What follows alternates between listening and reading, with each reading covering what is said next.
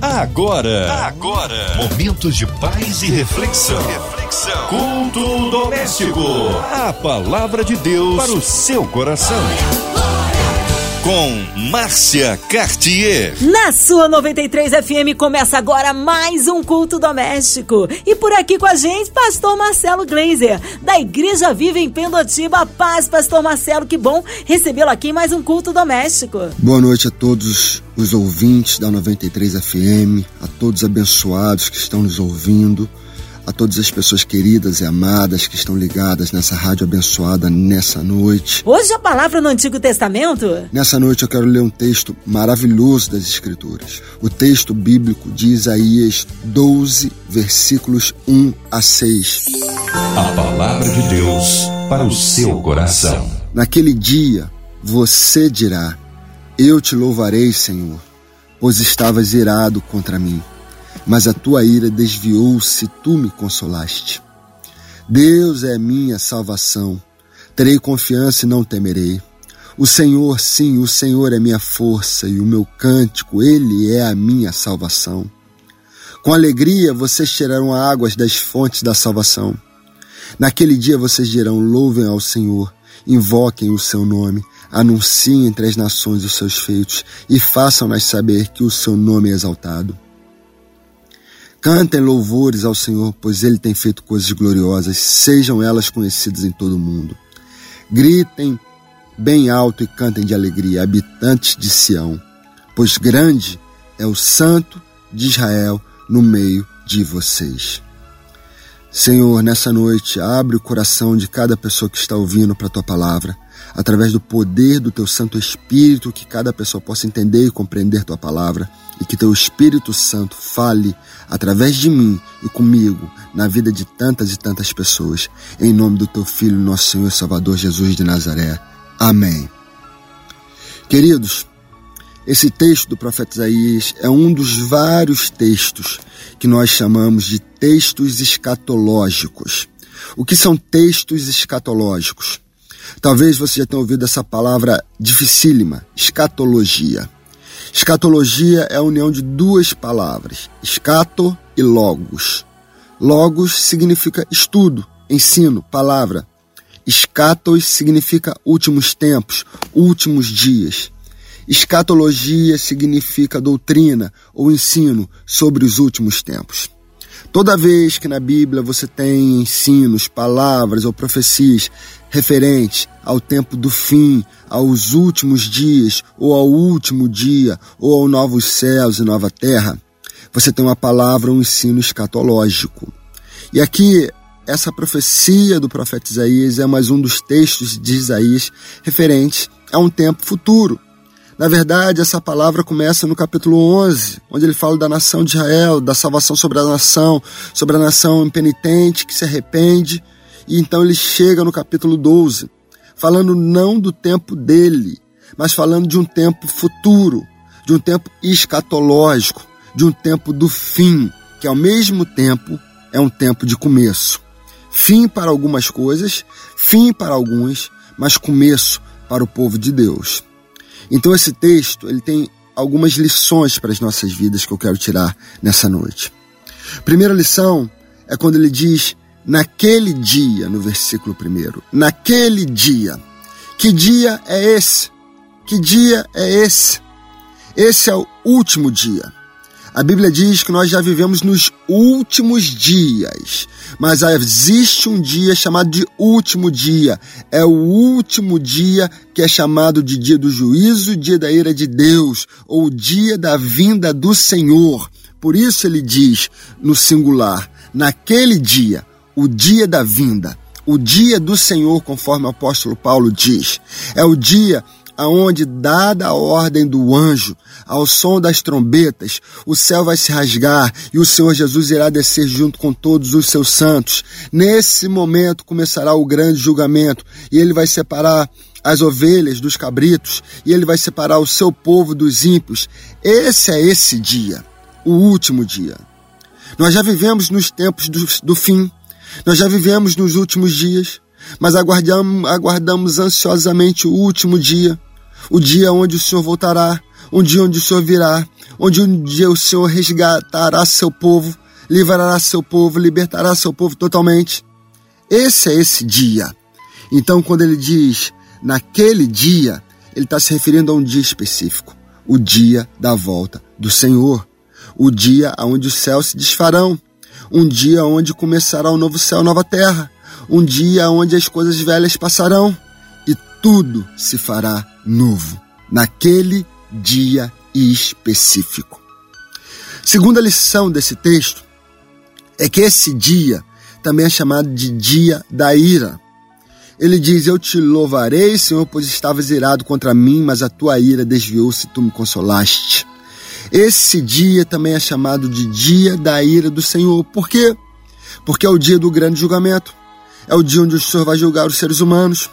Mas hoje nós sabemos e entendemos claramente que esse julgamento não será pelas obras, não será pelo que o ser humano fez ou deixou de fazer, não será pelo que o ser humano fez de bom ou fez de mal. Esse dia será um dia de julgamento, onde Deus vai julgar aqueles que creram no Filho dele e aqueles que não creram no Filho dele. E aqueles que não creram já estão condenados, e aqueles que creram já estão salvos.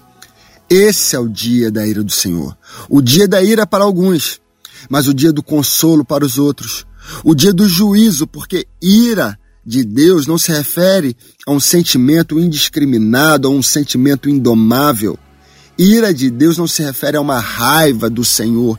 Ira significa na Bíblia, na palavra de Deus, castigo ou juízo de Deus. O dia da ira é o dia do castigo, o dia da punição, o dia do juízo, mas não para todos. O povo de Israel considerava que somente eles seriam salvos. Hoje nós entendemos que não é por descendência sanguínea. Hoje nós entendemos que não é por nacionalidade. Hoje nós entendemos que é pela fé justamente e unicamente pela fé. Pela fé, naquele dia, nós seremos salvos do justo juízo e do castigo do Senhor. Nós seremos salvos da ira dele, porque ira é juízo e castigo. Terceira lição desse texto, queridos amados, é essa confiança de que só o Senhor traz salvação. Versículo 2 ele diz: Deus é a minha salvação. A palavra salvação, tanto no hebraico quanto no grego, tem o um sentido de libertação. A ideia original era a ideia de um libertador, no caso Moisés, tirando o povo escravo e levando para a terra prometida, tirando o povo da escravidão e levando para a terra que Deus prometeu a eles. Um libertador tirando o povo da escravidão e levando para um lugar de bênção. Por isso o apóstolo Paulo vai dizer lá em Colossenses capítulo 1, que ele nos tirou do império das trevas e nos transportou para o reino do seu amor. Porque se no Antigo Testamento a ideia inicial era de uma salvação física, sair do Egito para a terra prometida por meio da mão de Moisés, no Novo Testamento essa ideia física tem todo um revestimento espiritual e nós entendemos que nós saímos do Egito, do cativeiro espiritual do reino das trevas e fomos transportados para o reino de Deus, a nova Israel espiritual, por meio das mãos de um libertador. E o nome desse libertador não é Moisés, o nome desse libertador é Jesus de Nazaré. Portanto, queridos, salvação em primeiro lugar significa libertação. Mas a ideia aqui é libertação da ira futura, da ira do último dia. Ser liberto do juízo do castigo de Deus nesse último dia. E aqui ele já está afirmando de forma clara que só Deus, somente Deus, não o esforço humano, não as minhas boas obras, não a minha santidade, não é eu dar todo o meu dinheiro aos pobres ou eu fazer boas obras, nada que eu fizer, nada, vai me livrar do juízo do castigo da ira de Deus. O que me livra do juízo e do castigo da ira de Deus no último dia é apenas a misericórdia e a bondade do próprio Deus. Por isso ele está dizendo: Deus é a minha salvação. A fonte da minha libertação no último dia. A fonte da minha libertação naquele dia não são as minhas obras, o meu esforço, a minha obediência à lei. A fonte da minha libertação naquele dia é a graça do Senhor. Só Deus pode me livrar do juízo dele. Só Deus pode me livrar do juízo dele. E aí, queridos, ele termina com a última lição. Naquele dia vocês dirão: louvem ao Senhor, invoquem ao seu nome. Versículo 5: cantem louvores ao Senhor. sejam elas conhecidas em todo o mundo. Versículo 4, anuncie entre as nações. O que ele está dizendo é, queridos, agora que vocês entenderam que só Deus pode salvar, livrar, resgatar vocês do juízo, do castigo deles, só Deus pode dar salvação, então façam que o mundo inteiro saiba disso. O mundo inteiro está perdido. A Bíblia diz, Romanos, capítulo 3, não há um justo, não há um sequer, não há quem faça o bem, não há quem conheça a Deus. Todos se desviaram, a uma se extraviaram. Não há um justo, não há um sequer. A humanidade toda debaixo do castigo do Senhor. Façam saber a toda a humanidade. Façam que toda a humanidade possa conhecer que há um jeito, há uma forma de ser liberto do castigo, do juízo, da ira de Deus. E esse jeito e essa forma é: o Senhor pode livrar você desse juízo e desse castigo. Façam saber a toda a humanidade que todos irão perecer eternamente. Façam saber a toda a humanidade que toda a humanidade está debaixo do justo juízo de Deus. Mas há uma forma de escapar desse juízo. Anuncie entre as nações: Deus é o Salvador. Anuncie entre os povos: Deus pode salvar. Anuncie entre os povos: Deus quer salvar. Anuncie, anuncie, anuncie. Queridos, já passando as conclusões, eu quero tirar duas conclusões para as nossas vidas. A primeira conclusão é algo que eu já me referi anteriormente. Sim, haverá um dia final para a Terra, que ao mesmo tempo será um dia inicial para os novos céus e a nova terra. Como eu disse, dada a ordem do anjo, ao som da trombeta, Jesus irá descer dos céus. Irá instalar o seu julgamento, sentar no seu trono. E nesse dia os céus e a terra se desfarão e começarão o novo céu e a nova terra. Será o grande dia do juízo final. Será o último dia dessa terra velha, cansada e oprimida pelo pecado, mas um novo dia para os salvos. Sim, existe a realidade do juízo final. Se você que está me ouvindo nessa noite ainda não conhece o Senhor Jesus, ainda não conhece as Escrituras, entenda isso. Um dia ele voltará e irá julgar a humanidade. Aqueles que não creem nele sofrerão para sempre. Aqueles que não creem nele sofrerão juízo castigo eternamente. Um dia ele voltará um dia ele aparecerá novamente, será o último dia. Talvez você se pergunte quando, está demorando. Queridos, eu não sei a data e a hora. Isso somente o Pai sabe. Mas eu sei de algo. Um dia haverá punição para os maus. Um dia haverá punição para os ímpios e bênção para os fiéis. A segunda conclusão que eu chego e que eu quero tirar nessa noite é: a única forma, a única forma de você escapar desse juízo final é através da fé em nosso Senhor e Salvador Jesus de Nazaré. Ele é o Salvador. Ele é o resgatador, o livrador, é Ele quem nos livra da ira futura. Ele, Jesus Cristo. Ele é quem nos livra do justo juízo de Deus. Só existe uma forma, uma forma de naquele dia nós sermos livres do juízo do castigo do Senhor.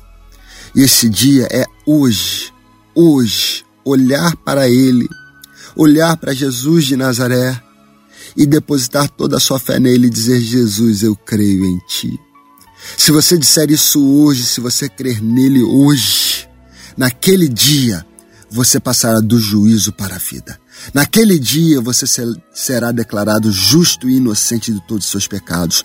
Mas você tem que crer hoje. Não é crer naquele dia. Não é entregar naquele dia. Não haverá mais chance naquele dia. Naquele dia ele não virá para salvar, virá para julgar. É hoje, como diz a Bíblia, o tempo da salvação. Creia no Senhor Jesus e será salvo do juízo futuro. Serás salvo da ira futura. Tu e toda a tua casa. Creia nele nessa noite.